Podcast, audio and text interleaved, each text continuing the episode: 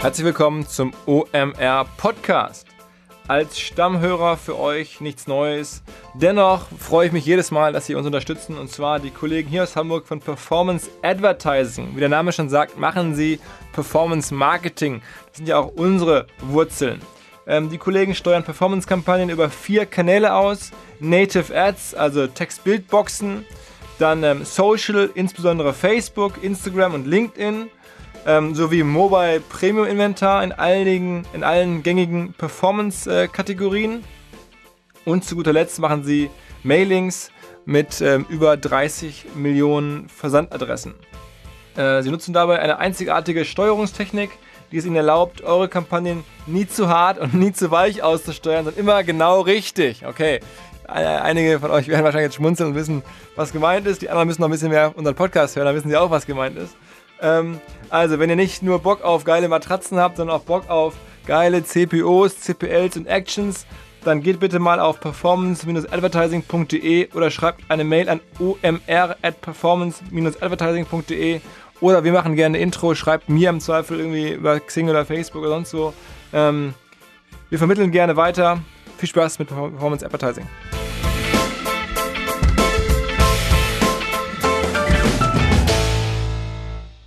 Der Online-Marketing Rockstars Podcast. Im Gespräch über digitales Marketing und manchmal, was sonst noch so los ist. Der Online-Marketing Rockstars Podcast. Mit Philipp Westermeier diese Woche mit einem Berliner zu Gast in Hamburg und ich habe schon im ersten Moment sofort gespürt, ein echter Berliner und zwar Gründer der Up-and-Coming Werbeagentur, Kreativagentur aus Berlin. Dojo heißt die Agentur, er selber heißt Dominik Chaya. Moin Dominik. Hallo, hallo. Ähm, so, ich habe dir gerade schon erzählt, wie ich dich gefunden habe. Und zwar hat mir ein Kumpel erzählt, äh, dass ihr jetzt ja auch bei größeren Kunden zunehmend auftaucht. Ich darf das, glaube ich, sagen. Opel habt ihr jetzt auch irgendwie eine Rolle, spielt eine Rolle. Mhm. Und ähm, mich gefragt, ob ich Dojo kenne. Ich müsste die doch längst kennen und ich kannte euch noch nicht und das ist scheinbar ein, ein Riesenfehler. Erzähl mal, was macht Dojo, was macht ihr? Ähm, also kurz vorweg, um mich jetzt richtig unsympathisch zu machen, das heißt Dojo. Also ah, fuck, ja. ja, ist ja kein Problem, du hast ja gerade schon gesagt, du kennst es noch nicht so richtig. Ähm, ja, wir sind also up and coming. Ähm, weiß ich gar nicht, ob das stimmt. Wir machen das eigentlich schon seit zehn Jahren, halt so ein bisschen ähm, von ganz unten angefangen und so ein bisschen im Untergrund geblieben. Und es gibt auch immer noch so äh, Branchen, äh, Medien, die uns auch als Newcomer-Agentur bezeichnen. ja, ist auch vollkommen okay. Ja, nee, ist vollkommen in Ordnung. Also wir lieben das ja. Also die ewige Newcomer-Agentur zu sein, äh, hat ja auch eine ganz besondere Positionierung und äh, damit auch ein paar Vorteile. Ähm, ja, generell sind wir, verstehen wir uns als Kreativagentur, ne, slash Werbeagentur, auch wenn Werbeagentur halt immer so ein schwieriges und leicht vorbelastetes Wort ist. Ähm, aber generell machen wir ähm, Werbung und Dinge, das stimmt. Werbung und Dinge. Ähm, worüber wollen wir als erstes sprechen? Über die Werbung, über die, die Dinge? Was du möchtest. Sag mal, also du kommst ja ganz zurückhaltend äh, rüber. Insofern, ich sage jetzt mal ein paar Kunden, die ich kenne, um mal so ein bisschen zu zeigen, dass ihr jetzt irgendwie schon wisst, wie es läuft. Ähm, EasyJet, Deezer, McFit sind jetzt ja keine so kleinen Namen. Was macht ihr für die zum Beispiel? Es ist unterschiedlich. Also ähm, gibt ja auch unterschiedliche Anforderungen immer, die von Kunden kommen. Also wir haben, wie gesagt, ganz, ganz klein angefangen. Ähm, unser erster Kunde war Mustafas Gemüsekebab, ja, auch immer noch unser größter und wichtigster Kunde. Mhm. Ähm, für den wir haben wir eine Website gemacht, zum Beispiel. Ja, das war das allererste, was wir jemals gemacht haben. Äh, für EasyJet machen wir jetzt aber, äh, sind wir die komplette Lead-Agentur für Deutschland ähm, Österreich, Schweiz und machen ähm, da komplettes Kampagnenmanagement, ja, von Kreation bis in Strategie und Abstimmung von Mediaplänen. Okay, okay, also das heißt, ihr macht auch dann Mediabuchungen und. Nee, die Buchung selber nicht. Ne? Okay. Also es ist immer eigentlich alles, was mit der Idee oder der, der Ausrichtung der Idee zu tun hat, aber ähm, weniger jetzt das, das Umsetzende in der im Mediabereich. Wie, wie schafft man es dann sozusagen von Mustafas Gemüsekebab, wo ich mir vorstelle, das läuft so über die, die Nachbarschaft, man kennt sich und dann habt ihr die irgendwie kennengelernt. Wie, Vermutlich, oder? Ja, so ähnlich ist es passiert. Und wie kommt man dann irgendwie an EasyJet ran, wo ja wahrscheinlich irgendwie ein CMO sitzt, eine internationale Firma, die man jetzt nicht so auf der Straße anquatscht? Mhm. Also habe ich ja gerade schon gesagt, sind zehn Jahre dazwischen. Ja, also das ja. heißt, man muss sehr, sehr geduldig sein. Mhm. Das ist die Antwort darauf. Ähm, und ich glaube wirklich, dass das auch sich jetzt für uns langsam aber sicher auszahlt, dass wir einfach konstant unser Ding gemacht haben, so wie wir es damals für Mustafa gemacht haben, wo es wenig Leute mitbekommen haben natürlich. Ähm, und jetzt halt einfach für größere Kunden auf größeren Spielwiesen das machen können, was wir damals auch schon angefangen haben.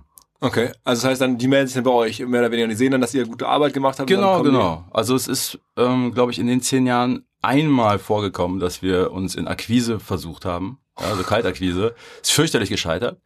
Ähm, und deswegen ähm, läuft das eigentlich jetzt äh, alles über, über Empfehlung, ne? also direkte Empfehlung, oder man taucht mal in der Presse auf, oder man ist in einem super beliebten Podcast und erzählt Schwachsinn.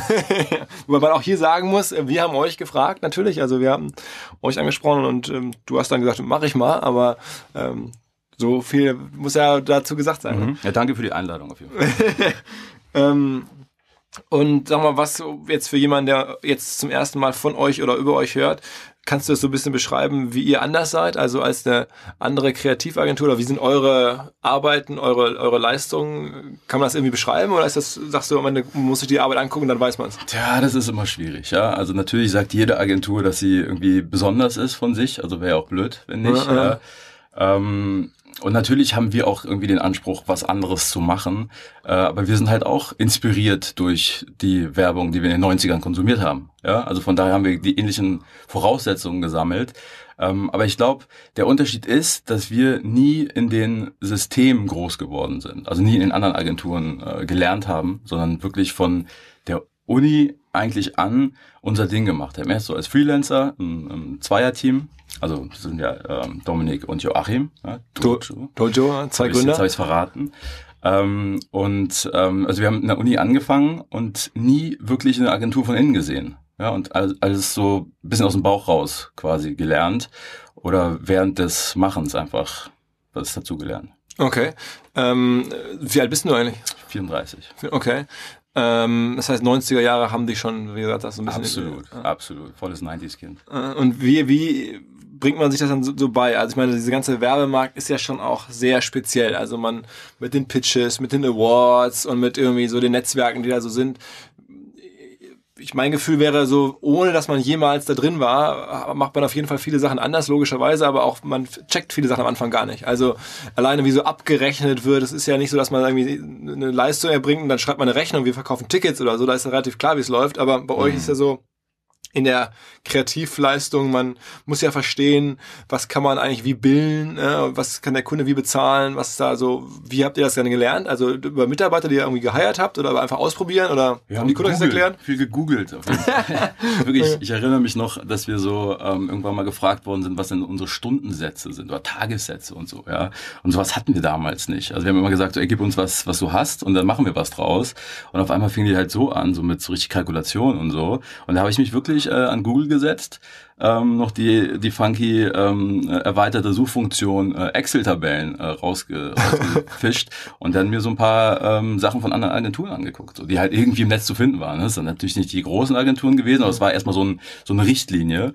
Und so haben wir es halt gemacht. Dann nimmst du halt so ein Ding und adaptierst es halt so für dich, ja. ne, in deiner Art und Weise. Ja.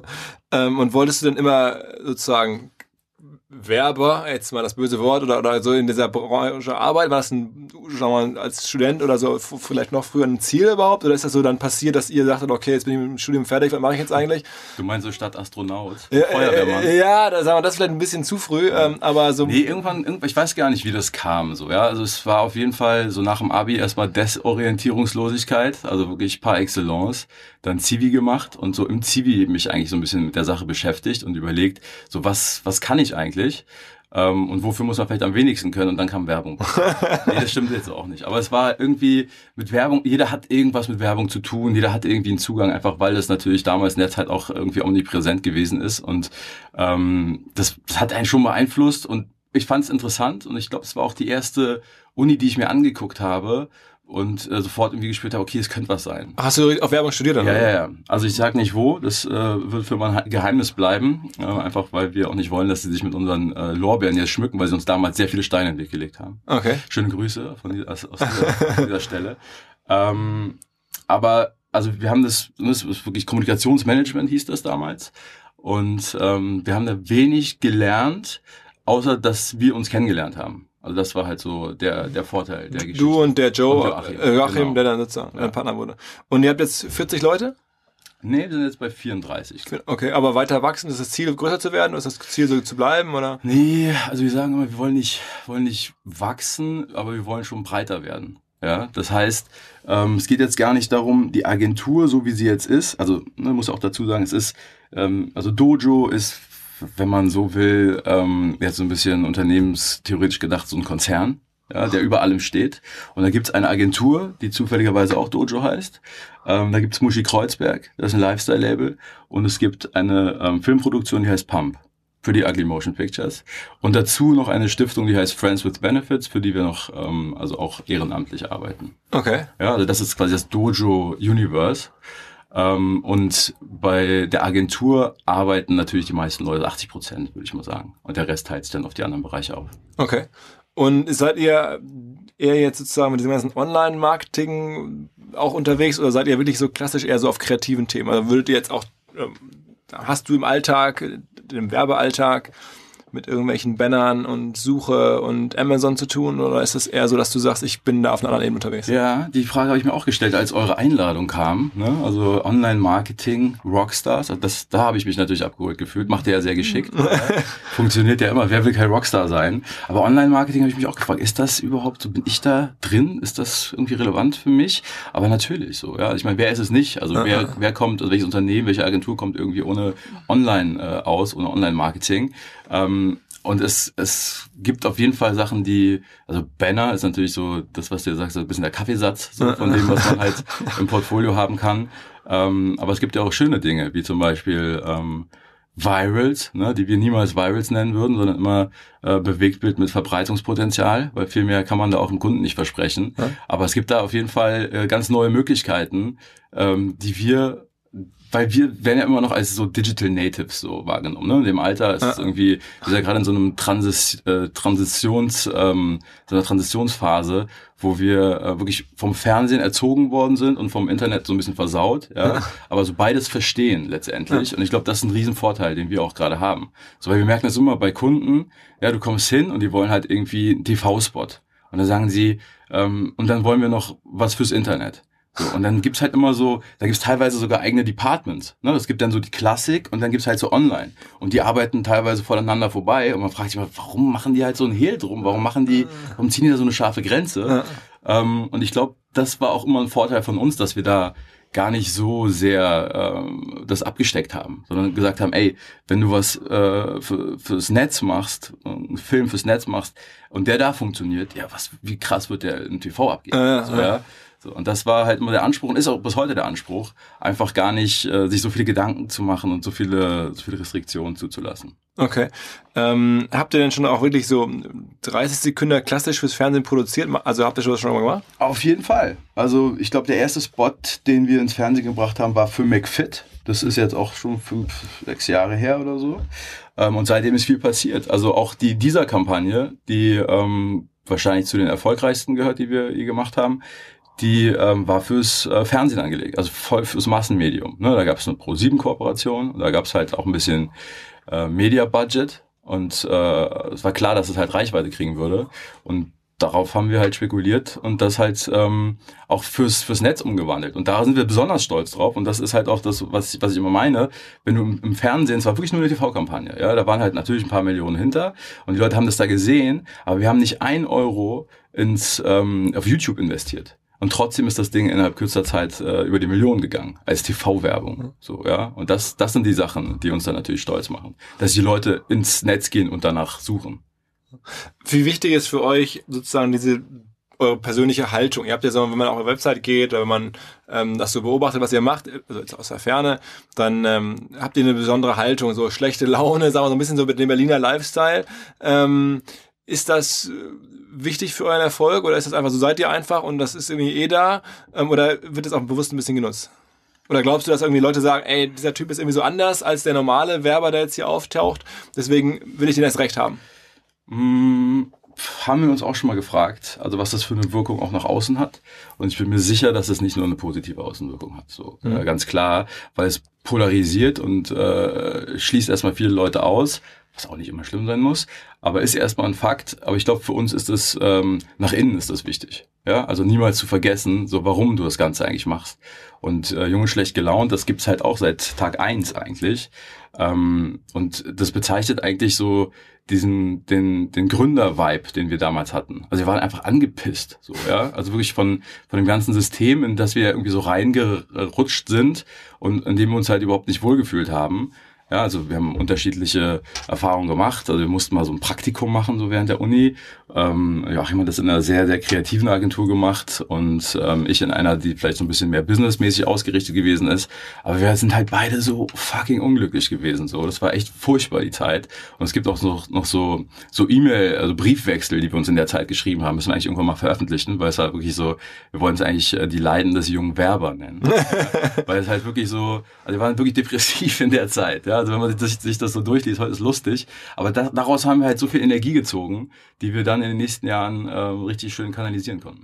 Gibt es denn für euch trotzdem sozusagen auch in der, in der globalen Werberwelt irgendwelche Leute, die ihr cool findet? Oder sagst du irgendwie, das hat euch inspiriert oder hat euch irgendwie angesprochen? Oder ihr seid, also das ist jetzt gar nicht nur Anti, sondern es gibt ja auch so irgendwie was, was das kann ich total respektieren oder so? Ähm, klar.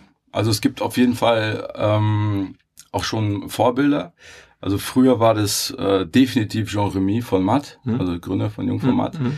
Ähm, der, den, dessen Buch wir halt auch so in die in die Kinderschuhe gelegt bekommen haben, damals als wir angefangen haben. So, es war halt auch deren Hochzeit und da da ging halt nichts ohne die und nichts ging an denen vorbei.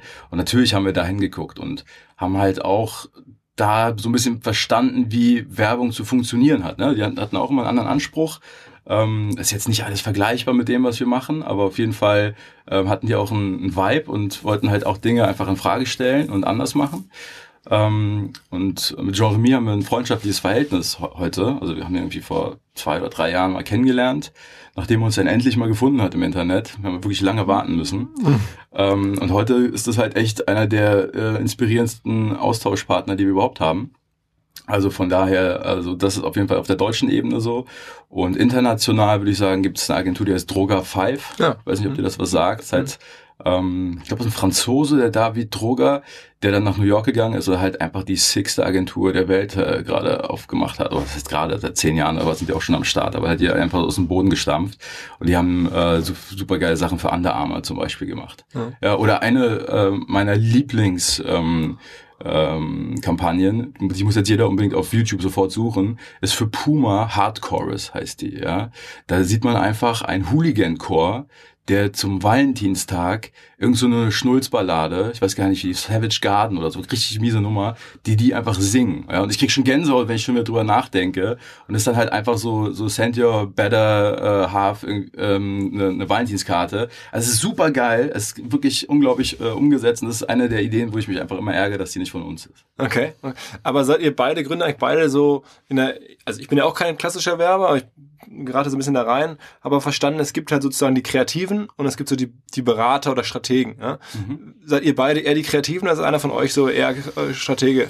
Äh, beide sind beides, auf jeden Fall. Also wir haben als Kreativduo äh, begonnen und ähm, ja, ich glaube, also Joachim ist halt aus den ersten Kundenmeetings rausgeflogen, weil er, okay. weil er halt einfach sich äh, nicht, nicht oft genug zügeln konnte.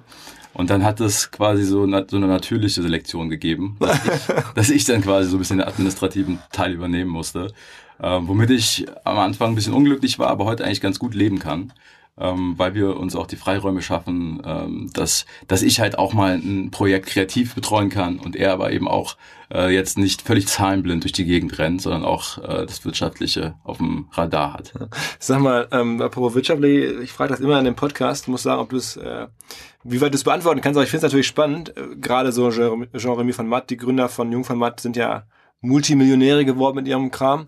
Äh, Droga 5 würde ich mal tippen, der Typ ist auch richtig äh, reich damit Fall, geworden. Auf jeden Fall. Ist für euch so sozusagen jetzt damit Geld verdienen oder sagen wir mal Unternehmer irgendwie auch äh, ja das Ziel da mehr Geld zu verdienen, als man vielleicht irgendwie als Angestellter machen könnte oder sowas? Mhm. Geld ist nie eine Motivation gewesen von Dojo. Und äh, ich würde auch sagen, Geld ist, ähm, also Geld verdienen ist eigentlich nur Möglichkeiten erwirtschaften. Ja, also so haben wir das schon immer gemacht. Also wir haben, ähm, also wenn wir auf Geld aus wären, würden wir für andere Kunden arbeiten. Wir würden ein völlig anderes Modell fahren. Ja, wir lassen momentan sehr, sehr viel Freiheiten zu, einfach um auch geile Sachen zu machen. Wir wüssten, wir könnten eigentlich schon aufhören bei 80 Prozent. Es würde wahrscheinlich auch reichen, aber wir wollen halt weitermachen. Das ist halt so ein, so ein innerer Drive, der uns das verbietet, die ganze Zeit irgendwie auf die Münze zu gucken. Ähm, natürlich gibt's halt das Bestreben, das alles auch auf stabile Beine zu stellen, weil wie gesagt, kein Geld, keine Möglichkeiten. Aber wir wollen mit dem, was wir erwirtschaften, eigentlich immer äh, einfach neue Spielwiesen aufziehen. So, das ist, das ist der, der Drive, der uns antreibt. Wie viel Umsatz macht eure Agentur, so Größenordnung? Mm, Ich glaube, im letzten Jahr, letzten Jahr war das so knapp viereinhalb Millionen. Okay, ist schon mal ein Wort, ne? Ja, auf jeden Fall. Dafür 34 Leute? Ja, ich meine, es ist halt äh, so gross, ist halt ähm, viel Produktion auch drin und so, aber da bleibt auf jeden Fall schon was übrig. kann man schon ein bisschen, hat man schon Möglichkeiten, was zu gestalten sozusagen. Definitiv. Und das wäre sozusagen ein anderes großes Thema, weil das macht ihr ja auch. Also ihr seid jetzt ja, hast du ja gerade beschrieben, auch macht zum Beispiel eine eigene Marke. Ähm, was ist oder was ist Muschi Kreuzberg? Ähm, Muschi Kreuzberg, also wir haben das mal auf unserer, auf unserer Webseite so beschrieben. Ähm, Muschi Kreuzberg ist für Dojo das, was ähm, kleine Jungs für die Kirche sind. Wir zwingen sie regelmäßig zum hemmungslosen Geschäftsverkehr. Ja? so, so stand das doch mal drin. Den Text haben wir vor Ewigkeiten geschrieben. Der hat uns, der hat, da hat sich nie jemand drauf gemeldet, bis wir vor einem Jahr in, äh, uns beworben haben, um in unser Office in einer Kirche zu beziehen. Ja, und da wurden wir wirklich im Gemeinderat, ähm, wurden wir dann zu diesem Text befragt, was wir uns dann dabei gedacht hätten. Und das war halt so der Moment, wo wir dachten, scheiße, ey, da, da haben wir wirklich nicht mehr dran gedacht. Jetzt ist alles vorbei, jetzt kriegen wir dieses geile Office nicht.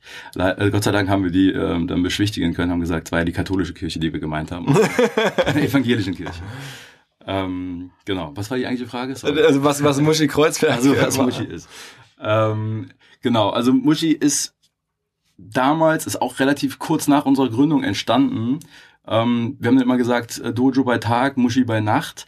Ähm, das ist eigentlich immer so unser Ideengrab gewesen für Dinge, die wir niemals einem Kunden hätten pitchen können. Ja, es ist halt auch sehr viel, also wir lieben, wir lieben Text, wir lieben Wortwitz.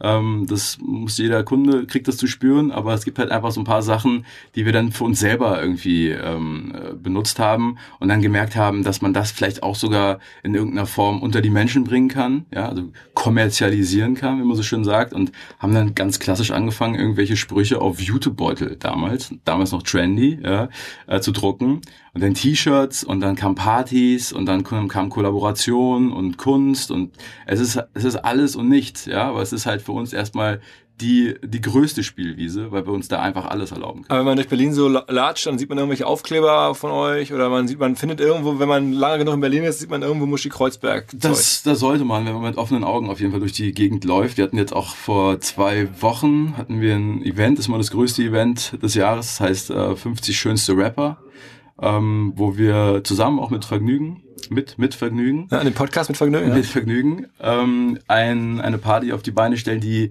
auch klein angefangen hat, inzwischen jetzt glaube ich 1500 Leute oder was zieht, hatten wir jetzt glaube ich da dieses Mal da drin. Und das Konzept ist, dass ähm, 50 Rapper hintereinander ähm, jeweils einen Track performen. So. Ähm, übrigens ist mir heute gerade auf dem Weg hierher eingefallen, ähm, Online-Marketing Rockstars, ja, das, dieses Rockstars, was ich eben schon angesprochen habe, das, das ist ja irgendwie so ein bisschen appealing, ja, das finden ja die Leute irgendwie spannend und fühlen sich dazu dadurch angezogen.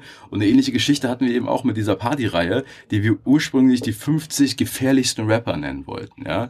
Und dann haben wir die, die ersten Rapper angefragt und meinten so, hey, hast du Bock, einer der 50 gefährlichsten Rapper zu sein? Und die so, nee, irgendwie ist das nicht so geil, so. Und dann meinten wir, ja, okay, wie wär's mit der, die schönsten Rapper? Mm, okay, dann komme ich, dann komm ich auf jeden Fall hin. So, ja. Und wer ist da so? Ähm, ach, es ist unterschiedlich. Also es ist auch mal so drauf angelegt, dass wir natürlich schon ein paar große äh, Headliner auch da haben wollen.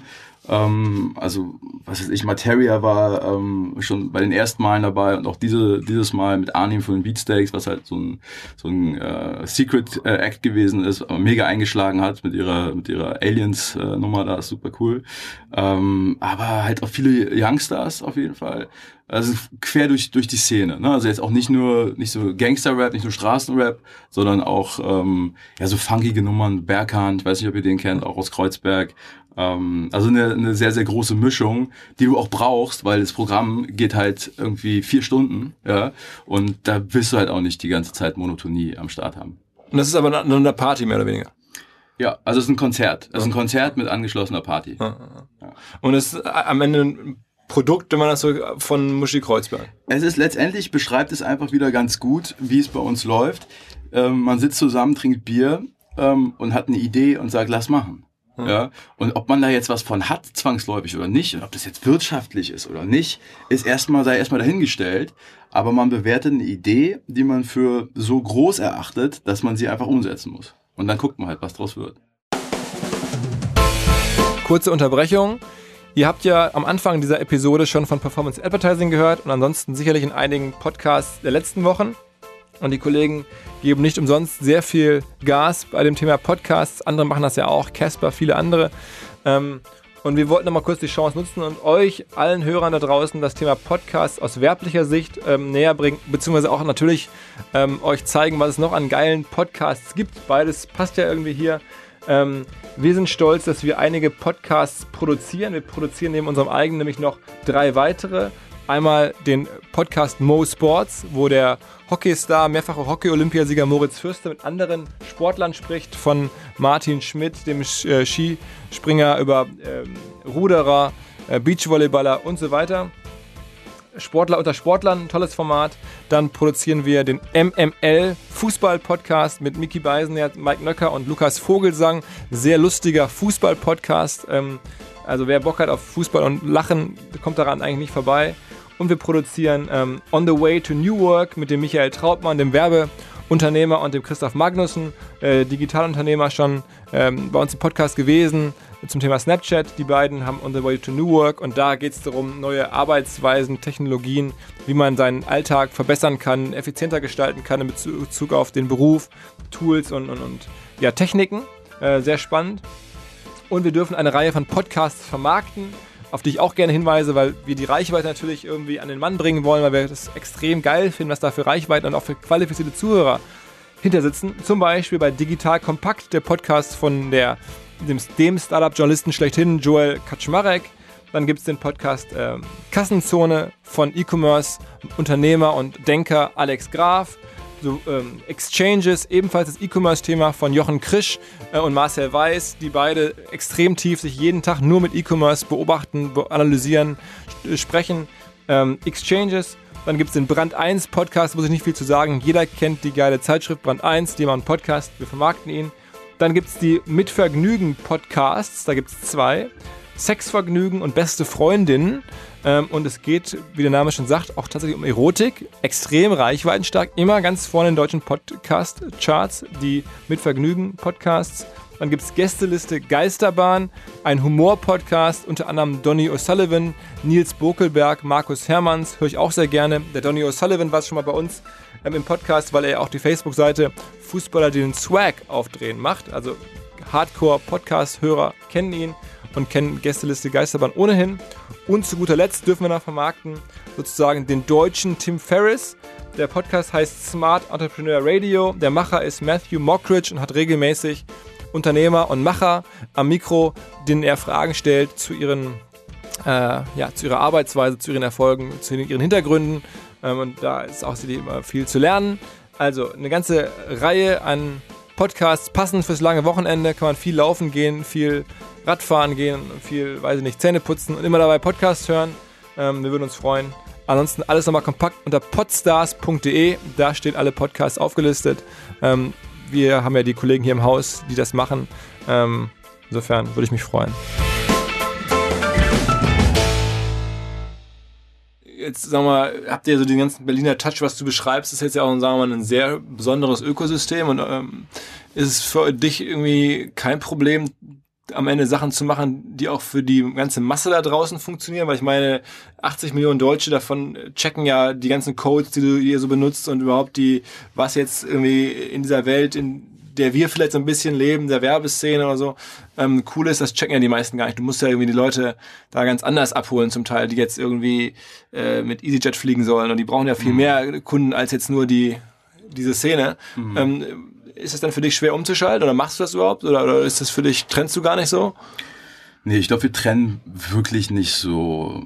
Also doch, ich verstehe es schon. Also irgendwie schlagen auch äh, zwei Herzen unserer Brust, definitiv. Aber wir haben ja nicht den Anspruch, äh, Underground zu sein. Ja, ähm, wir wollen auf jeden Fall Pop machen. Wir wollen möglichst viele Leute mit den Dingen erreichen, die wir machen. Ähm, aber wir machen das halt auf eine Weise, beziehungsweise mit dem Anspruch, halt Leute auch mit ähm, subversivem Pop ähm, zu erreichen. Das heißt, wir gehen nicht voll auf den Mainstream und machen das, was alle machen, sondern wir versuchen ja schon, äh, da eine gewisse Freshness mit reinzubringen. Und ähm, das haben wir bei Arbeiten für Kunden, aber genauso auch für das, was jetzt irgendwie in der Szene, in der kleinen Szene bei Muschi passiert. Ja, also mhm. wie gesagt, hat angefangen mit 400, 500 Leuten, jetzt ist es auf 1500 Leuten. Also das heißt, man erreicht ja mehr Leute. Ne? Also man macht sich ein bisschen mehr auf oder man, man, ja, also bereichert die, die Leute halt auch irgendwie mit, mit seinem Geist. Und kann man mit sowas alt werden? Also ich meine, jetzt äh, lebt ihr, ich frage euch übrigens für uns selber auch, ähm, wie lange kann ich jetzt noch so OMR oder Rockstars-Kram machen? Irgendwann, mhm. ich meine, man sieht jetzt gerade Rolling Stones, ne, machen jetzt eine Deutschland-Tour. Die ja, funktioniert doch super. Geht, ja, genau, geht, da würde man sagen, scheint ja zu gehen. Aber ähm, bei euch ist es ja vielleicht noch ein bisschen spezifischer, weil ihr so eine Berliner äh, Coolness ja auch habt, die jetzt vielleicht irgendwann ist Berlin auch mehr so dann mainstreamig geworden. Machst du dir darüber Sorgen und denkst du dir, fuck, ey, was war hier in zehn Jahren? Naja, jung und schlecht gelaunt wird bald nicht mehr funktionieren. Ja. Das ist mir, ist mir völlig bewusst. Wir, wir arbeiten Tag und Nacht am, am nächsten Claim für uns. Ähm, aber ich glaube, also ja, ich glaube, wir haben schon so, wir sind auf einer Zeitgeistwelle, definitiv. Aber ich glaube letztendlich, das, was uns ja eigentlich trotzdem alle verbindet oder was uns antreibt, ist ja ähm, die Liebe zu einer guten Idee. Ja, und die ist ja, die kennt ja auch kein Alter. Und wir haben halt echt auch ein, ein Team. Wir haben Leute, die sind gerade Anfang 20, wir haben Leute, die sind äh, jetzt 40 geworden. Ähm, und es ist letztendlich trotzdem eine Harmonie, die Leute verstehen sich untereinander und es hat eigentlich nichts mit dem Alter zu tun. Ja? Also wenn du halt an dasselbe glaubst und äh, so deine Ideale hast und auch an denen festhalten kannst, dann kann das äh, von mir aus ewig gehen. Ähm, Ob wir immer Werbung machen werden, ja, für den Rest meines Lebens, ob das machen wir, das weiß ich nicht. Ja, das merkt man ja auch schon. Also uns wird relativ schnell äh, langweilig. Ja, wir wollen neue äh, Spielfelder ähm, erkunden und machen dann halt einfach auch neue Sachen. Und solange uns die Möglichkeiten nicht ausgehen, das zu machen, uns auszutoben, ähm, können wir sehr glücklich werden.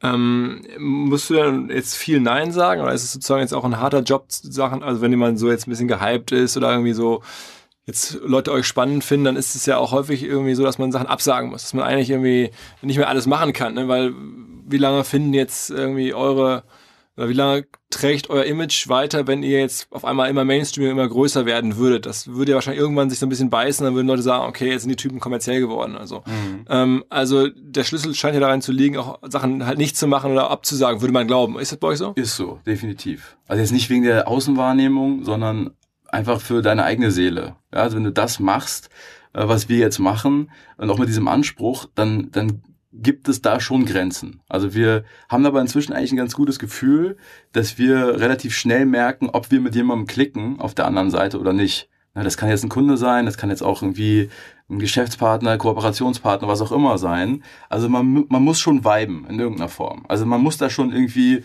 ähm, eine Vision teilen. Ansonsten ähm, ja, nehmen wir uns das häufig raus, was dann auch wirtschaftlich teilweise wirklich äh, sehr, sehr risikobehaftet ist. Kannst du mal sagen, was wir nicht gemacht haben, was wir nicht machen können?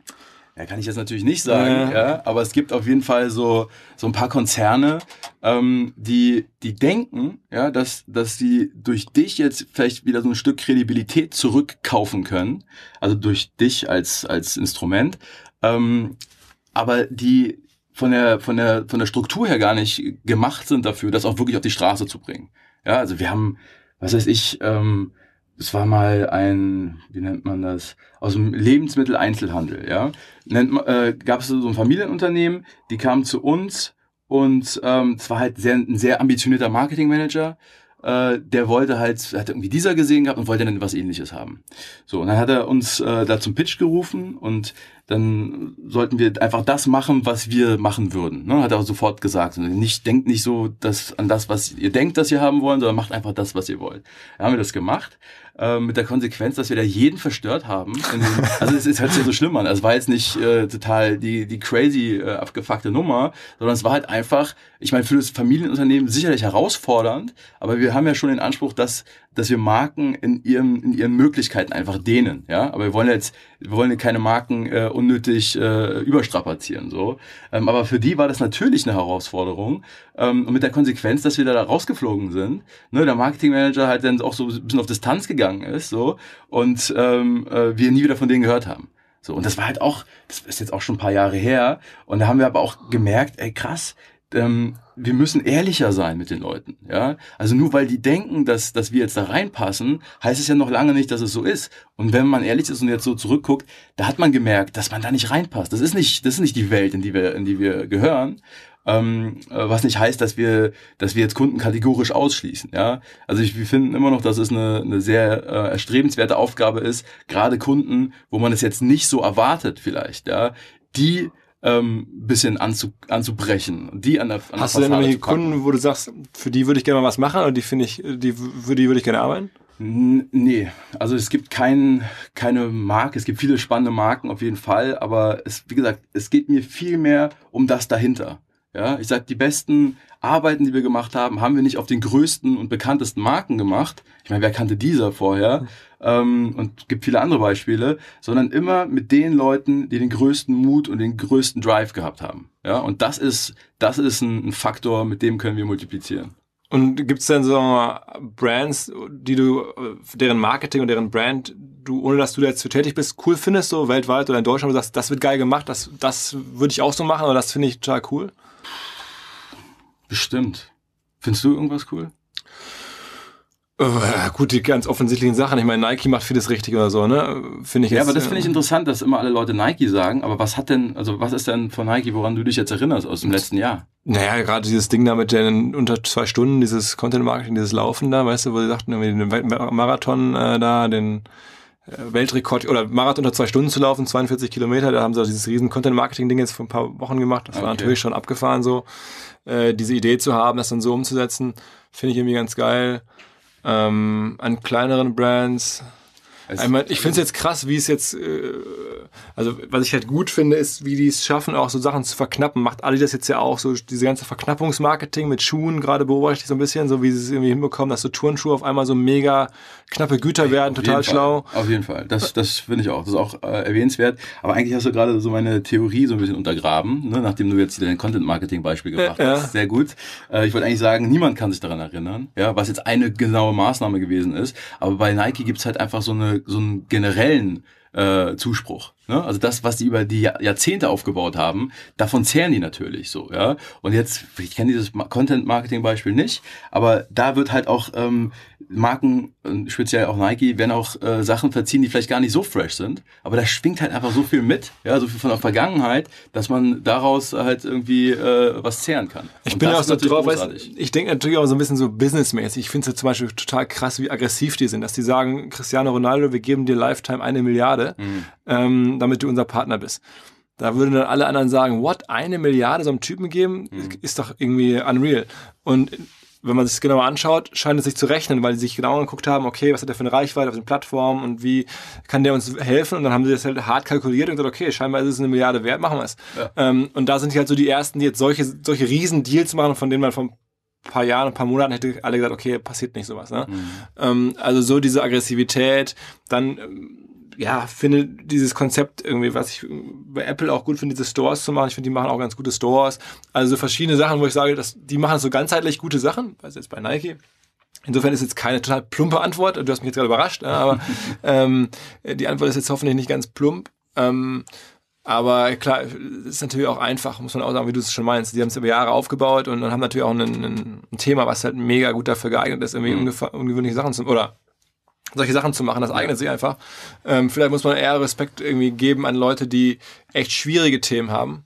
Ähm, genau, aber das ist genau das, was ich auch äh, sagen würde. Ähm, ist für uns viel interessanter, mit Leuten zu arbeiten, die, bei denen jetzt nicht alles so super läuft. Also Nike trage ich gerne den ja. Füßen, definitiv.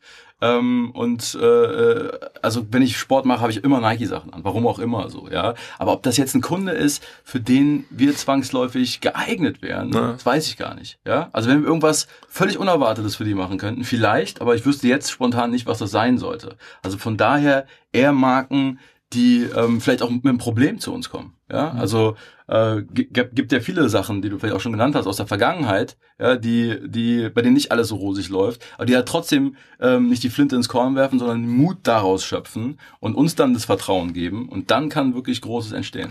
Also wenn was ich immer bei, bei oder wann ich glaube, dass dass, dass, dass kreative oder Werbung äh, in Agenturen gut funktioniert, finde ich, wenn ich das Gefühl habe, dass die dass die Agenturleute es halt das Geschäftsmittel auch halt sehr gut verstehen. Ich irgendwie ähm, glaube halt, dass Werbung nur ein Stück irgendwie äh, bleibt, wenn man sich nur auf die Werbung guckt. Man muss halt sehr tief auch in das Geschäftsmittel rein. Also wenn du jetzt irgendwie jemandem wirklich helfen willst mit Marketing, dann musst du ja auch möglicherweise viel tiefer rein als nur den Marketingberat-Abteilung irgendwie zu, zu coachen oder da irgendwelche kreativen Ideen abzuladen. Du musst, glaube ich, noch viel tiefer in die, in die DNA der Firma rein. Mhm. Äh, siehst du es auch so? Also guckst du dann auch wirklich, beschäftigst du dich mit dem Geschäftsmodell von den Firmen und, und gehst da tiefer rein oder ist es mehr so, dass du sagst, okay, ich meine Baustelle ist Marketing und den Rest sollen sie machen, wie sie meinen? Nee, ich, ich stehe auch schon drauf, ähm, Unternehmen zu verstehen, also vor allen Dingen deren Modelle zu verstehen, definitiv.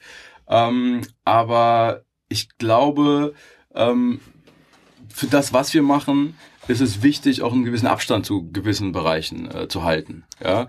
Ähm, also von daher, natürlich sind wir auch daran interessiert, dass ein Unternehmen profitabler wird, ähm, aber es sollte nicht die die erste Maxime sein, irgendwie äh, den Gewinn zu maximieren, so ja, weil dafür sind wir nicht geeignet. Wir sind jetzt nicht die krasse Hard-Selling-Agentur, ja, wir sind halt eher ähm, für eine langfristige ähm, Profitabilität irgendwie zuständig. Ja, wir können es schaffen, kurzfristig Aufmerksamkeit zu, zu generieren. Wir können es auch schaffen, dass dass wir ähm, eine Marke einfach mit Werten aufladen, äh, die sich dann halt irgendwann natürlich auch ähm, irgendwie kapitalisieren lassen. Ja, aber das ist, wie gesagt, es ist ja für uns in unserem Unternehmen nicht die erste Maxime. Deswegen treten wir nicht an. Ähm, und wir arbeiten auch am liebsten mit Unternehmen, die auch nicht nur auf die Zahlen schauen, sondern auch ein bisschen aufs Spaßkonto. Ähm, jetzt hier die beiden Kollegen, die den Podcast hier mit mir produzieren, haben gerade schon gesagt, ich muss dich auf jeden Fall noch ansprechen auf äh, Inländer raus. Oh Gott. Gab eine Menge Ärger. Du hast irgendwie eine Kampagne oder den Aufruf gestartet, Inländer raus, oder ihr habt das gemacht. Erzähl mal ein paar Worte dazu. Muss man natürlich jetzt wieder mal einen Kontext stellen. Ne? Das haben wir genau, für eine genau. Fluggesellschaft gemacht, eben für angesprochenes EasyJet. Und das war der Auftakt der, ähm, der Frühlingskampagne, jetzt vor zwei Monaten, glaube ich, gestartet ähm, wo wir in Berlin und Ganz geile Idee eigentlich, muss man sagen. Inländer raus. Ja, komm, ja geil, geil, geil, geil, ja. Top, top. Ey. Danke, danke. Gutes danke. Wortspiel. Ja. Ähm, ja, manchmal kann es so einfach sein. Ähm, also das, das war der Auftakt, das war das erste Plakat. Und natürlich ähm, hat es äh, ein paar Leute erfreut, wie dich jetzt gerade. Schön, dass du auch mal Emotionen zeigst. Ja, vielen Dank. Ähm, und aber gleichzeitig natürlich auch in diesen besonders verrückten Zeiten auch äh, Menschen auf die Palme gebracht. Ja, das haben wir äh, relativ schnell gemerkt, als wir die Sache auf äh, Facebook gestellt haben über den EasyJet-Kanal, äh, wo das dann einfach so stand. Und es hat, glaube ich, fünf Minuten gedauert, bis die ersten Wutbürger so ihre ihre Forke äh, gen Himmel gerissen haben und gesagt haben, äh, Inländer raus, das heißt dann Ausländer rein oder was? So, ja. ja. So, und das ist natürlich, also es war kalkuliert von uns, bin ich ganz ehrlich. Also natürlich wusste man, dass das kommt, so gerade äh, auf Facebook, wo ja jeder sagen darf, was er möchte. Ähm, und wir haben dann auch ähm, zugegebenermaßen unsere Texter ähm, äh, installiert und das äh, EasyJet Community Team erstmal äh, auf, Eis ge auf, auf, auf Eis gelegt für die nächsten drei Tage und dann darauf einfach äh, geantwortet. Ja, also mit der mit, der, mit dem nötigen Respekt, aber natürlich auch mit einem leichten, suffisanten Lächeln. Und ähm, das hat diese Kampagne natürlich auch nochmal beflügelt, ja, weil sich dann auch eine, eine Gegen-Community gebildet hat, gegen diesen Wutmob so. Und ähm, ja, der der Line und auch der Kampagne auf jeden Fall die Größe gegeben hat, die sie verdient. Okay, okay. Und, und ähm, der Kunde ist zufrieden? Der Kunde ist sehr zufrieden. natürlich auch hier wieder das Beispiel, Kunde war sich nicht sofort sicher, ob das jetzt der richtige Weg ist, äh, wieder in die Köpfe der Menschen zu kommen. Und wir haben gesagt, warum nicht? Ja, ich meine, wir wollen Relevanz und im Idealfall gesellschaftliche Relevanz. Und wir haben nichts Böses gesagt. Inländer raus, EasyJet, das ist halt, ne, das ist das eigentlich das der Antrieb des Unternehmens. Also es geht darum, Leute in andere Länder zu befördern. Ähm, gut, ist jetzt äh, vielleicht ein bisschen spitz formuliert. also muss es ja sein. Also kann man schon mal machen. Ähm, aber es ist, es ist ja erstmal nichts Falsches. Ja, und es ist natürlich polarisierend, aber eben auch nicht um jeden Preis. Und äh, ich bin auch sehr, sehr stolz auf diese, auf diese Arbeit. Du hast gerade erzählt, du bist jetzt hier in Hamburg unter anderem, weil hier ADC ist, also Art Directors Club, so ein, machen da auch eine Veranstaltung, da geht es um Preise auch und sowas. Ähm, ich hätte erst am ersten Moment gar nicht erwartet, dass du bei solchen Events jetzt sozusagen dann hier die Stadt äh, besuchst sozusagen. Ich auch nicht. ja. Ich bin auch in erster Linie wegen euch hier, kann man oh. ja sagen. Und weil wir zufälligerweise auch morgen eigene Veranstaltungen machen, also eher so eine Gegenveranstaltung zu dem äh, ganzen, zu der ganzen Awardshow, mit der wir tatsächlich nicht so viel zu tun haben. Ähm, weil Awards generell wenig Sinn machen für uns. Wir sind eine kleine Agentur, Awards kosten unglaublich viel Geld und äh, interessieren dann am Ende doch auch nur 3000 Leute aus der eigenen Branche. Ähm, es gibt schon Arbeiten, die wir einreichen, dann aber halt, wenn ein Kunde unbedingt darauf besteht. Hm. So, aber Awards, wir sagen immer, ähm, der U-Bahn Award oder der Supermarkt Award, das sind die Awards, die für uns intern zählen. Das sind die, die du dann bekommst, wenn du wirklich äh, es schaffst, dass Leute in der U-Bahn oder im Supermarkt über deine Arbeit reden. So, weil dann weißt du, dass du was geschafft hast. Mhm. Ja, und auch generell auch für unsere Kreativen. Ich meine, klar, das ist immer ein Ansporn, irgendwie Nageln, Löwen, was auch immer es dafür verrückte Preise äh, draußen gibt. In eurer Branche sicherlich auch nochmal ganz andere. Mhm. Aber es gibt halt einfach so ähm, so, so also jetzt durch, durch Facebook, durch YouTube, durch die Kommentarfunktion, du kriegst halt dein Feedback und deine, deine Gratifikation so viel schneller und so viel ehrlicher. Ja, und auch wenn es eine, eine Scheiß, äh, ein Scheiß-Feedback ist. Wir machen jetzt zum Beispiel auf unsere, auf unsere Startseite, wir haben noch eine Webseite, ist ein bisschen oldschool, aber noch eine, äh, machen wir jetzt ähm, so im, im Shuffle die, die besten Kommentare auf unsere Arbeiten rein. Also eher so die negativen Kommentare. Ja, sowas wie, ähm, ich schäme mich für diese Werbung. Ja, und es gibt halt sehr, sehr viele von diesen, äh, von diesem Feedback, was wir natürlich auch, äh, auch immer gerne aufnehmen und äh, ja, in was Positives verwandeln wollen. Okay, ähm, das heißt, du bist in, in Cannes oder so, wird man dich nicht treffen? Doch, man wird mich da treffen. Also ich, wo eine Party ist, werde ich auch sein. Nein, es ist für uns natürlich auch wichtig, ähm, einfach mit den Leuten ähm, down zu sein. Also jede Branche hat seine Schattenseiten, ihre Schattenseiten und eben auch die Lichtblicke. Und genau auf diese Lichtblicke äh, gucke ich, wenn ich jetzt hier bin. Und ich treffe auch viele äh, interessante, inspirierende Menschen und vor allen Dingen die jungen Leute, ja, die wir auch nicht vergessen wollen. Wir werden ja auch nicht jünger, wie wir mhm. gerade festgestellt haben. Wir müssen uns auch um den Nachwuchs kümmern. Und äh, die umarmen wir hier einfach mit, mit all unserer Kraft. Und dann würdest du auch jemanden, der, weiß ich nicht, bei einer größeren und, und schon länger existierenden Kreativagentur ist und jetzt 25, 26 da auch abwerben im Zweifel und sagen, Mensch, du kannst auch bei uns was Geiles machen und so? Ja, unter Umständen schon. Also wenn's, wenn das Wertebild äh, passt, dann auf jeden Fall. Wir haben auch schon die Erfahrung gemacht, dass Leute, die dann halt irgendwie in einer äh, größeren Agentur vielleicht auch groß geworden sind, ähm, einfach vielleicht ein bisschen verdorben worden sind, ja. Also auf andere Sachen geschielt haben, auch sehr Award fixiert sind oder so. Und das sind dann einfach Werte, die nicht so zu unseren passen. Und dann ist es auch okay. Ja, aber es gibt viele Leute, die auch zu, unzufrieden sind in solchen Agenturen. Ähm, also quasi so, wie wir auch gestartet haben. Und äh, die finden bei uns auf jeden Fall einen Platz. Wo kriegt ihr sonst gute neue Leute her? Also wenn jetzt nicht aus anderen Agenturen, aus, aus aus der Uni oder, oder wo rekrutiert ihr Leute, die die Ideen haben, die ihr braucht? Mm, ja, kommen natürlich immer sehr viele Bewerbungen auch von Unis, ähm, aber eher so aus dem Grafikbereich würde ich vermuten. Ähm, aber echt eigentlich sehr, sehr viel über so direkten sozialen Kontakt. Ja, also von daher nochmal als Aufruf ja, an alle Interessierten, äh, traut euch ruhig. Ja, tretet im Club, im, in der Bank und in der Supermarktschlange äh, direkt auf uns zu und sprecht uns an und drückt uns euer Portfolio in die Hand. Oder schreibt uns eine Mail, wir leiten alles weiter. Wir, leiten alles, wir leiten alles weiter. Äh, wir können euch jetzt Jobs besorgen bei Dojo. Masse. Wir haben so viel Platz. wir sitzen jetzt in der Kirche in Friedrichshain. In Kreuzberg. In Kreuzberg, okay. Nimmst okay. du zurück. Mit. Ja, oh, sorry. Irgendwie kommen wir auf Das war ein. Spaß, ne?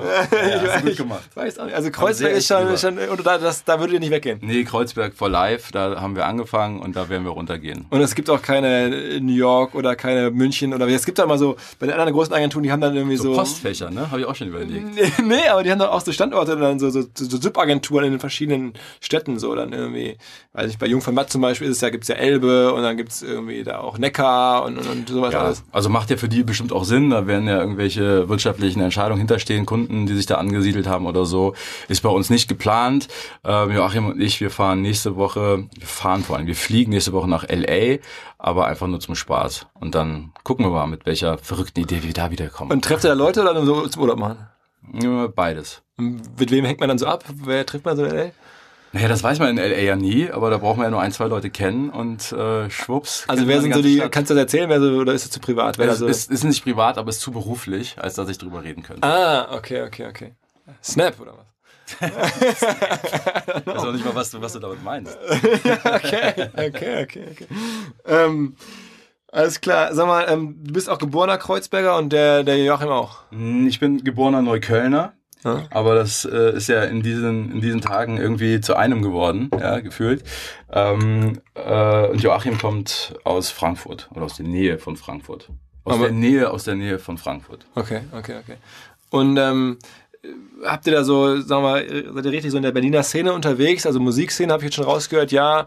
Ähm, macht ihr auch so Sport? Interessiert dich das irgendwie zum Beispiel? Irgendwie, es gibt ja bei der Hertha, da bist du so in solchen Vereinen interessiert oder bist du sportmäßig? Voll. Natürlich. Wirklich? Ja. Wie findest du die Hertha-Kampagne? Furchtbar. Ja? Ja. Ja, das ist wirklich, also das ist ein Bekannter auch von mir, den, der das da irgendwie mit begleitet hat, ist ja von Jung von Matt. Ah, ja. Aus äh, Hamburg, glaube ich. Oder Äh, Raphael Brinkert, oder? Nee, also kann sein, dass er auch drin ist. Ich kenne die alle nicht, ich kenne nur den, ähm, den einen. Der ist ein super Typ, ne? ähm, bestimmt, ja, aber ähm, lass doch bitte den Berlinern die Berlin-Kampagnen, oder? Also das ist, nee, weil ich finde halt so dieses Start-up seit 1892 oder so, ist ja ein netter Grundgedanke, aber ähm, ich finde, das, das ist, das grenzt so viele Leute aus und so viel, so viele Gedanken aus. Ich verstehe Startup, das ist jetzt so das neue Ding, auch in Berlin, ja. Und da, da gibt's einen Hype und auch irgendwie eine große Euphorie drum. Aber es gibt wirklich andere Werte, auf die die Hertha stolz sein kann. Okay. Und äh, die sollte man vielleicht besser betonen. Okay. Aber da werde ich, werde ich mich demnächst auch nochmal an die Geschäftsführung. Äh, Okay, oh Gott, oh Gott. Okay.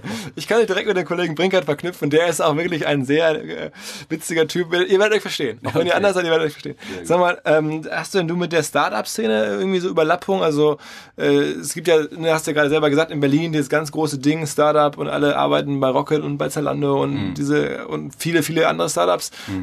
Überlappt das so mit eurem Leben oder ist das sozusagen eine Parallelkultur? Äh, ja, gibt's schon Überschneidungen. Ähm, ich weiß nicht, wie viel Zeit haben wir noch? Das Noch so Thema, da kann drei- ich mich, kann ich mich auslassen. Ja, ja, hau die, rein, hau rein, Die Kollegen schwitzen hier schon wieder Zeit, aber ist noch äh, Ja, alles, alles ein paar Minütchen haben wir noch. Ja? Okay. Ähm, nee, ich will jetzt auch gar nicht groß ausholen, ähm, aber natürlich haben wir unsere Erfahrung gemacht. Da kommt man ja nicht dran vorbei. Man ist eine, ne, eine kleine Agentur. Es gibt dann Startups, die auch klein anfangen ähm, und hoch ambitioniert sind. Ähm, aber es gibt auch da viel zu häufig einfach diesen Werteclash. Ja, also wo, gerade bei Startups ist es ja einfach so unglaublich en vogue und trendy, einfach nur aufs Portemonnaie zu gucken und möglichst schnell einen Exit zu schaffen. Und das ist ja auch ein legitimes Ziel, das kann ich auch verstehen. Ähm, aber das widerspricht so ein bisschen meiner Vorstellung von einem äh, Entrepreneurship. So, ja. Also, dass es da wirklich gar nicht mehr um die Inhalte geht und darum, irgendwie die Welt, die Welt zu einem äh, verdammt noch mal besseren Ort zu machen und irgendwie einen Haufen zu setzen, ja, in die Welt. Ähm, und ich meine nicht einen Geldhaufen. Weil das ist halt letztendlich immer so. Ähm, und wir haben auch Praktikanten, die die inzwischen Millionäre sind. Also beziehungsweise wie, also die bei uns damals Praktikanten gewesen sind, heute leider nicht. Äh, die damals Praktikanten gewesen sind und heute irgendwie mit einer mit einer Firma einen Exit geschafft haben. Und da sage ich auch herzlichen Glückwunsch, ja.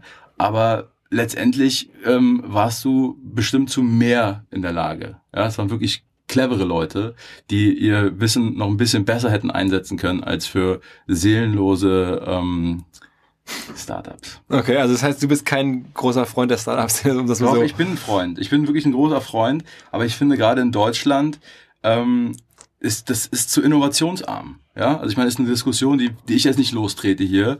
Ähm, aber das ist, also gerade Rocket, ähm, ähm, das, das ist zu sehr auf, auf MeToo angelegt und zu sehr auf, auf Kopieren und gucken, wo was wo schon mal erfolgreich gewesen ist.